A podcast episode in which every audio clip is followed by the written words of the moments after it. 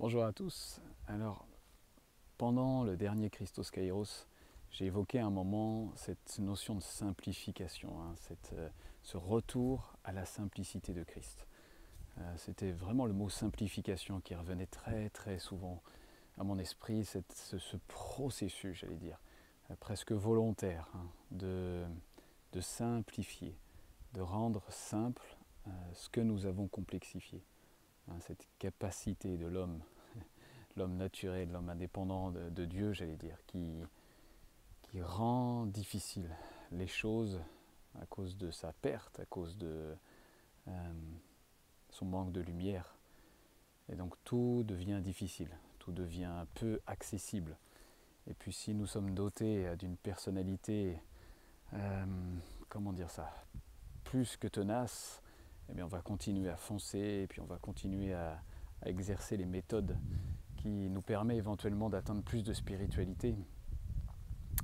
Mais au final, qu'on ait cette personnalité ou une personnalité moins, euh, moins tenace, j'allais dire moins persévérante peut-être si c'est le terme, euh, là je ne parle pas de la persévérance euh, auquel Jésus nous encourage, je parle vraiment de la, de l'entêtement de l'homme qui, dans ses ténèbres, j'allais presque dire, ou dans le si peu de lumière qu'il a, il continue dans une seule direction et, se met de plus en plus de difficultés, d'étapes difficiles à atteindre.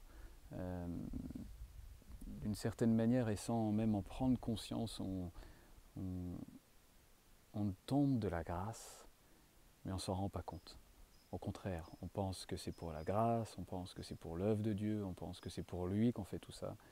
Et finalement, on tombe de la grâce, du standard de la grâce, de la norme de la grâce, de la base que la grâce a établie pour nous gracieusement et gratuitement, euh, sans manquer aucun respect, euh, ni aucune conscience de ce que ça a coûté à Jésus.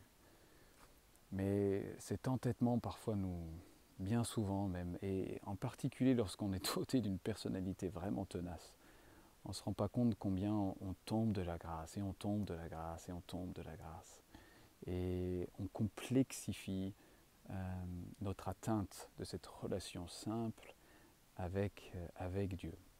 Et je crois que c'est vraiment euh, notre visage qui est tourné vers les ténèbres, vers l'obscurité, vraiment, où on ne voit pas grand-chose ou même rien. Et donc on pense qu'avec telle ou telle méthode ou telle formule ou telle euh, chose à faire, alors on va accéder à la lumière, alors on va accéder à une relation plus profonde avec Dieu ou je ne sais quoi d'autre.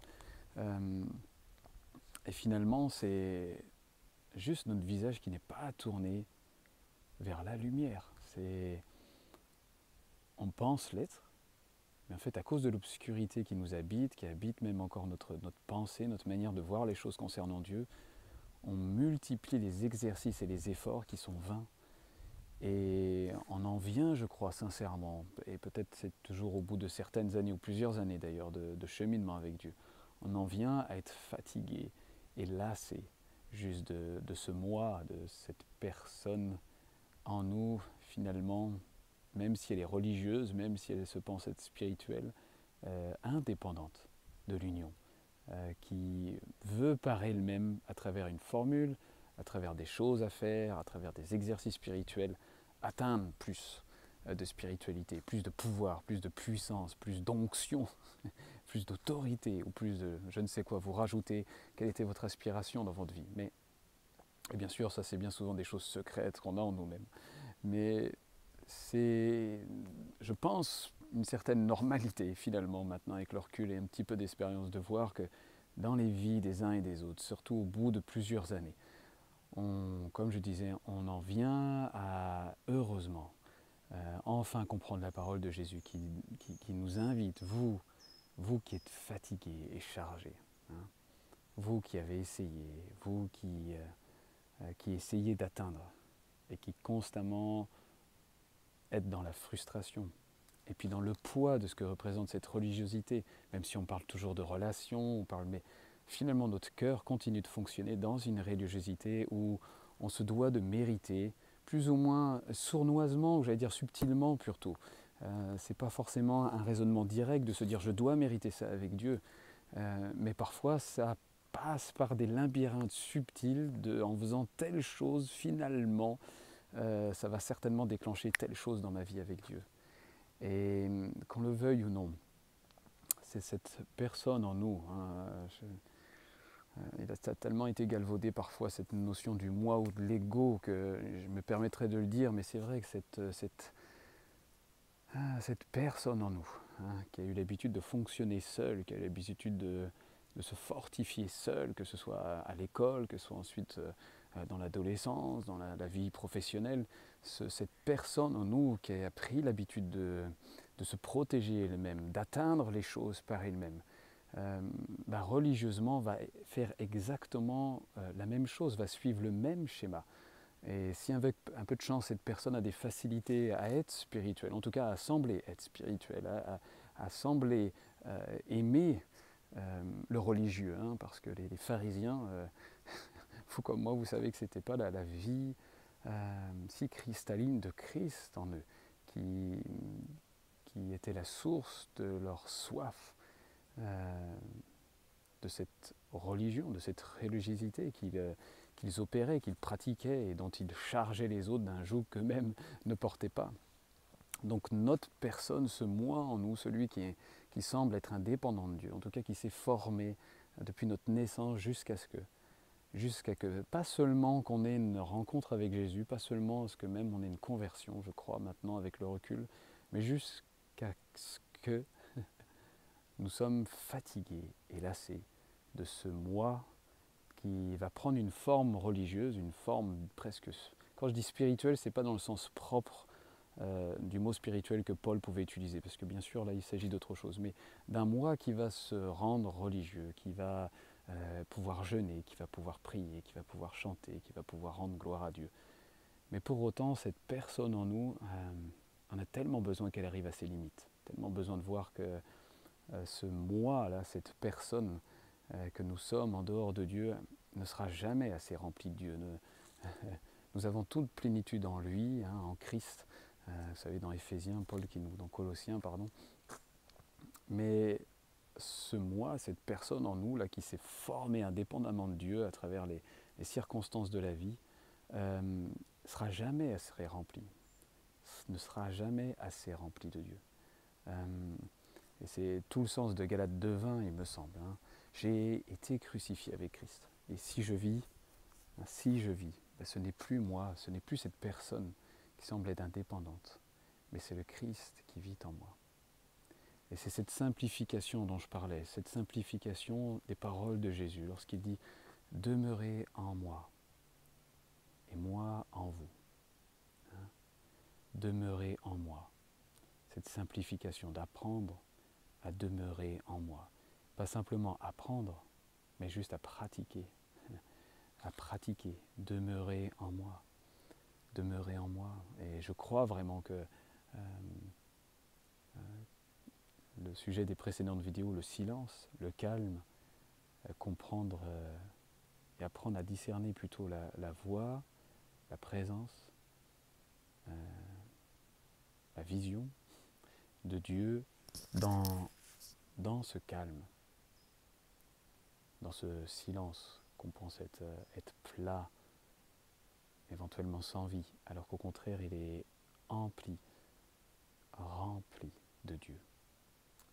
Euh, et c'est cette simplification dont je parle, cette simplification de cette, vraie conversion, j'allais dire, notre âme qui se tourne vraiment vers lui en nous.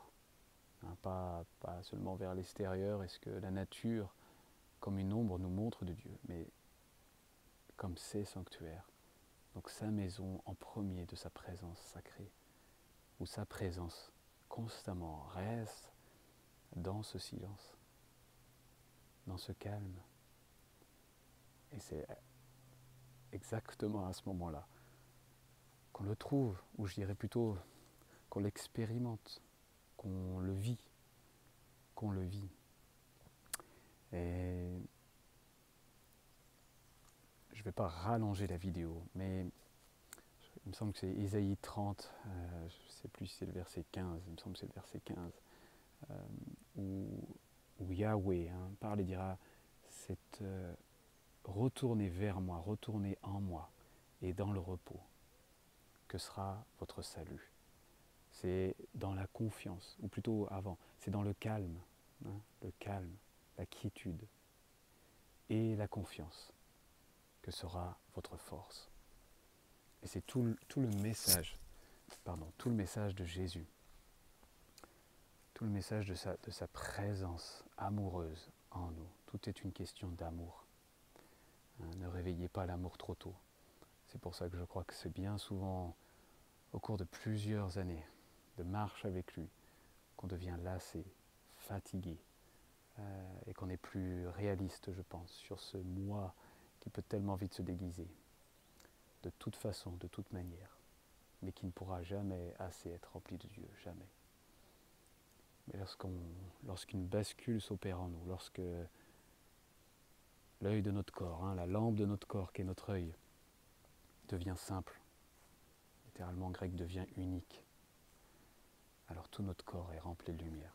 Alors on, bascule, on bascule sur une personne qui est la personne vivante de Christ qui s'incarne en nous, où notre moi est plus seulement euh, cette personne qui s'est forgée indépendamment de Dieu avec le temps, les circonstances, les difficultés, mais ce cœur, cette source même, qui est la personne du Christ, précisément, la, personne de je suis, qui, commence à couler de plus en plus en nous, qui commence à, habiter, j'allais dire, de plus en plus et petit à petit, mais pleinement, euh, la vraie vie qui est la nôtre. Hein, Colossiens 3, 3, car vous êtes morts et votre vie est cachée avec Christ en Dieu. Oh, combien j'ai pu le lire parce que c'est un de mes versets favoris et combien... Euh, ah, je crois que c'est seulement peut-être euh, dans cette saison que je comprends encore un petit peu plus le sens. Je vous encourage, les amis, à être le plus rapidement fatigué de ce, de ce mois, de ce mois qui va essayer de faire tout pour ne pas lâcher, qui va essayer d'utiliser tous ces stratèges qu'il a utilisés pour survivre, depuis la naissance jusqu'à l'enfance, à l'adolescence, à la vie d'adulte, l'âge d'adulte. Mais il doit se rendre compte d'une chose avant ce fameux mois, c'est qu'il a été crucifié. Il a une fin et Jésus nous l'a offert. Et là, ça bascule. Il, y a, un autre mode de vie. Et je crois que c'est là où on commence à comprendre le silence, qu'on pense à comprendre ce qui est euh, euh, à trouver Christ, que le mot trouver est peut-être pas le plus mieux choisi. Est-ce qu'on le trouve un jour vraiment? Est-ce qu'on trouve un jour vraiment l'infini? Oui, le saisir complètement, je ne crois pas. Mais en tout cas, on commence à l'expérimenter. Et, eh ben, je crois que c'est la promesse de Jésus. Vous qui êtes fatigué et chargé, hein, cette personne en nous aussi indépendante, ce moi qui s'est forgé avec le temps, qui est fatigué et chargé, lassé, qui viennent et qui l'arrêtent. Et comme dit Jésus, et je vous reposerai. Tout le sens vraiment du psaume 23. Le psaume 23, c'est un de mes. Enfin, c'est le psaume favori pour moi. J'ai une espérance particulière avec ce psaume aussi. Mais ce psaume est, complètement messianique dans le sens euh, que c'est l'œuvre parfaite du Christ, du début à la fin. C'est l'œuvre du salut pour nous, le psaume 23. Hein, je vous reposerai auprès des eaux calmes. Je vous, je asserrai dans les verts pâturages. Et mon âme, et mon âme, littéralement, dit David, mon âme se retourne. Et oui, elle se retourne enfin. Elle le cherche à l'intérieur, plus à l'extérieur. Puis ensuite David continuera. Et tu me conduis dans les sentiers de la justice. Et où mènent ces sentiers de la justice d'une manière si contradictoire? Ces sentiers de la justice, le verset poursuit, au sein de l'ombre de la vallée de la mort, et ainsi de suite. L'ombre de la vallée de la mort est la suite logique des sentiers de justice. Ces sentiers où on apprend ce qui est la justice non plus ma personne indépendante qui essaye de survivre et de même se christianiser, d'être religieux, mais ces sentiers de la justice. C'est plus moi, plus ce fameux moi, mais le Christ vivant, où ça bascule, et on change de source de ce qui anime notre vie, dans le calme, le repos et la confiance. Pas l'agitation, pas les devoirs, pas les actes, pas les mérites, pas les exercices spirituels, pas les formules, pas la connaissance pour avoir plus de connaissances, en pensant qu'à un moment on va avoir atteint un moment clé. Comme dit un Saint Jean de la Croix, si tu veux connaître tout, essaye de ne rien connaître. Essaye de ne rien connaître. Il s'agit de la connaissance du cœur. Et celle-ci, elle, se pratique, elle s'expérimente, elle se vit, elle ne s'accumule pas dans la tête. C'est ce qu'on découvre, je pense, je crois même intimement, au bout de plusieurs années de cheminement avec lui. Allez, je vous embrasse. J'espère que j'ai été clair ou assez clair sur cette vidéo. Pense que ça fera suite à plusieurs autres vidéos. Et puis, euh, même si je suis vraiment pas doué pour la com, mais euh, j'espère que vous vous rappelez ce week-end Kainos Création le 10-11 septembre à Questembert en Bretagne. Vous êtes les bienvenus. Euh, sous le lien de cette vidéo, il y aura le, lien d'inscription. Ça restera simple, je crois intime et profond dans cette relation, cette expérience du quotidien de Christ lui-même. De Christ lui-même, le Christ glorieux qui veut faire sa vie en nous, qui veut nous accompagner à ce que nous fassions notre vie en lui, comprendre là où il nous a vraiment transféré en lui. À bientôt